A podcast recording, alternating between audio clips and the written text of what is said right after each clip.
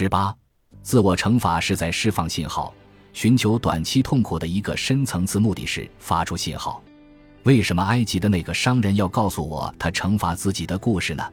是因为他想通过编撰这么一个故事来获得我的信任，从而向我推销其他商品。假如这是事实，如果我真的相信了他编撰的故事，我就会让他再次得手。或许他很诚实，的确做过他讲述的事情，但无论有意还是无意，他惩罚自己的目的是向他人表明他是一个好人。很多学者援引来自动物实验和进化心理学的研究成果，认为最好将我们诸多反应、口味和行为视为向他人展示我们的优点的方式。我之所以选择承受痛苦，是因为你会看到我的选择，并因此给予我更高评价。痛苦的快乐可以是一种社交快乐。那么，我们倾向于展示自己哪些方面的优点呢？理论上，我们可以展示所有类型的优点，其中一种便是坚韧。一个人具有忍受疼痛和混乱的能力，并且敢于真正对自己施加痛苦。这种做法可以向他人展示自己在生理和心理上的坚韧。至少，以下这个例子可以很好的说明这一点。我因为腿伤而接受物理治疗，有那么一刻，我感到了彻骨之痛。我告诉医生，我敢打赌，就现在的疼痛程度而言，很多人会选择停止治疗，因为他们无法忍受这种疼痛。他笑着说：“情况并非你说的那样，他们会继续接受治疗，而且他们也说过你说的这番话。这类自愿受苦并不一定是一件令人不快的事情。”我曾在一档播客节目上探讨过痛苦问题。节目播出后，伊利诺伊大学一位名叫费尔南多·桑切斯·埃尔南德斯的研究生写信告诉我，墨西哥城的夜生活中有一种名叫“触摸”的游戏，即人们紧握金属管，看自己能忍受电击多长时间。这是在朋友和家人间举行的友好竞赛，给人们带来了愉快的时光。自我伤害的一个目的可能是借此发出信号。除了其他目的，自我伤害者还可以通过这种行为寻求帮助，发出自己处于沮丧、压抑中的信号。美国记者玛丽丽斯特朗那本著名的非虚构心理学著作的书名很好的描述了这一现象，它是一种鲜红的尖叫。这种理论的一个版本是由埃德哈根及其同事提出的，他们将自我伤害视为一种高代价信号。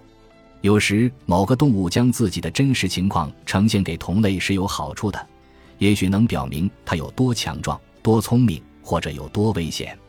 然而，问题在于，由于任何人都能发出信号，接收者无法分辨真实信号发送者和虚假信号发送者。于是，解决方案就是发出高代价信号。只有那些真实信号发送者才有足够的资源或动机发送高代价信号。假设你想让人们知道你很富有，你可以只是说：“大家好，我是一个百万富翁。”但这句话存在两个问题：首先，你可能想让人们知道你很富有，但不想让他们知道你想让他们知道你很富有；其次，不富有的人也可以声称自己很富有，因此人们可能会对你的说法持怀疑态度。所以，如果你真的很富有，你需要做的是。以某种看似偶然的方式说出这一事实，同时又表明你其实并不想让人们知道你很富有。标准的解决方案是用你的身体展示昂贵的奢侈品，比如一块西式名表。这就同时解决了前面提到的那两个问题。首先，你有合理的理由反驳说你并不是故意想露富，你只是喜欢这块表。其次，也是更为重要的一点。这是富人能做而穷人做不了的事情。事实上，人们会认为，对奢侈品而言，它们的高价正是其关键特征。如果这块表的价格降得太厉害，那家手表公司可能就会倒闭。为什么在私立高中读书的孩子会学习拉丁语、希腊语，甚至梵文？有些人坚持认为这是因为他们本身值得学习，但信号理论家则会说。正是因为其无用性，才让其显得重要。让你的孩子花宝贵时间学习没有明显用处的知识，就是在向他人表明你实现了财务自由。穷孩子不得不学习有用的知识，因此他们没有条件学习无用之学。为什么在很多兄弟会、特种部队和街头匪帮内部会出现霸凌现象？因为忍受霸凌是在以高代价的方式向组织表达兴趣或忠诚。如果加入某个组织只需口头表达兴趣，缴纳五美元入会费，那任何人都能加入，无法识别死忠者和闲散者。但选择忍受某些令人感到羞耻、痛苦或肢体受到伤害的行为，则是一种绝佳的高代价信号，因为只有真正的死忠者才会忍受这些痛苦。同样。以宗教礼俗为例，对一个信徒而言，在麻醉药发明之前，割掉自己或儿子的包皮，能在多大程度上体现自己对信仰的忠诚度？答案是相当大。现在，请想象你想让他人相信你需要得到帮助、支持和爱。如果你身边的人爱你，你可以直接向他们求助，或者你可以在他们面前哭泣。这是一种普遍的求助信号，或者在一些良好的亲密关系中，只要看到你很忧郁或悲伤，你的父母或配偶就会很快来到你身边，向你提供帮助。但要是你没那么幸运呢？如果你身边的人很冷漠，或者不舍得付出感情，或者认为你只是试图利用他们呢？或许你正处于一种利益冲突的关系之中。比如，哈根及其同事就举了一个例子。一个女儿希望她母亲能保护她免受继父的虐待，然而她母亲对她丈夫又极为忠诚。在这种情况下，只是提出或者暗示自己需要帮助是不够的，你需要释放高代价信号。也许自我伤害就属于这类信号，属于那种人们只有在需要引起他人重视时才会去做的事情。为了引起关注而威胁说要自杀的人，也是在释放信号。但这种威胁有可能是假的，并且会随着时间推移而失去效果，而自我伤害则是付出了真实的成本，因此是一种更值得信任的求助信号。我对这一理论很感兴趣，但也抱有怀疑态度。首先，这一理论仅能在特定情形下预测自我伤害。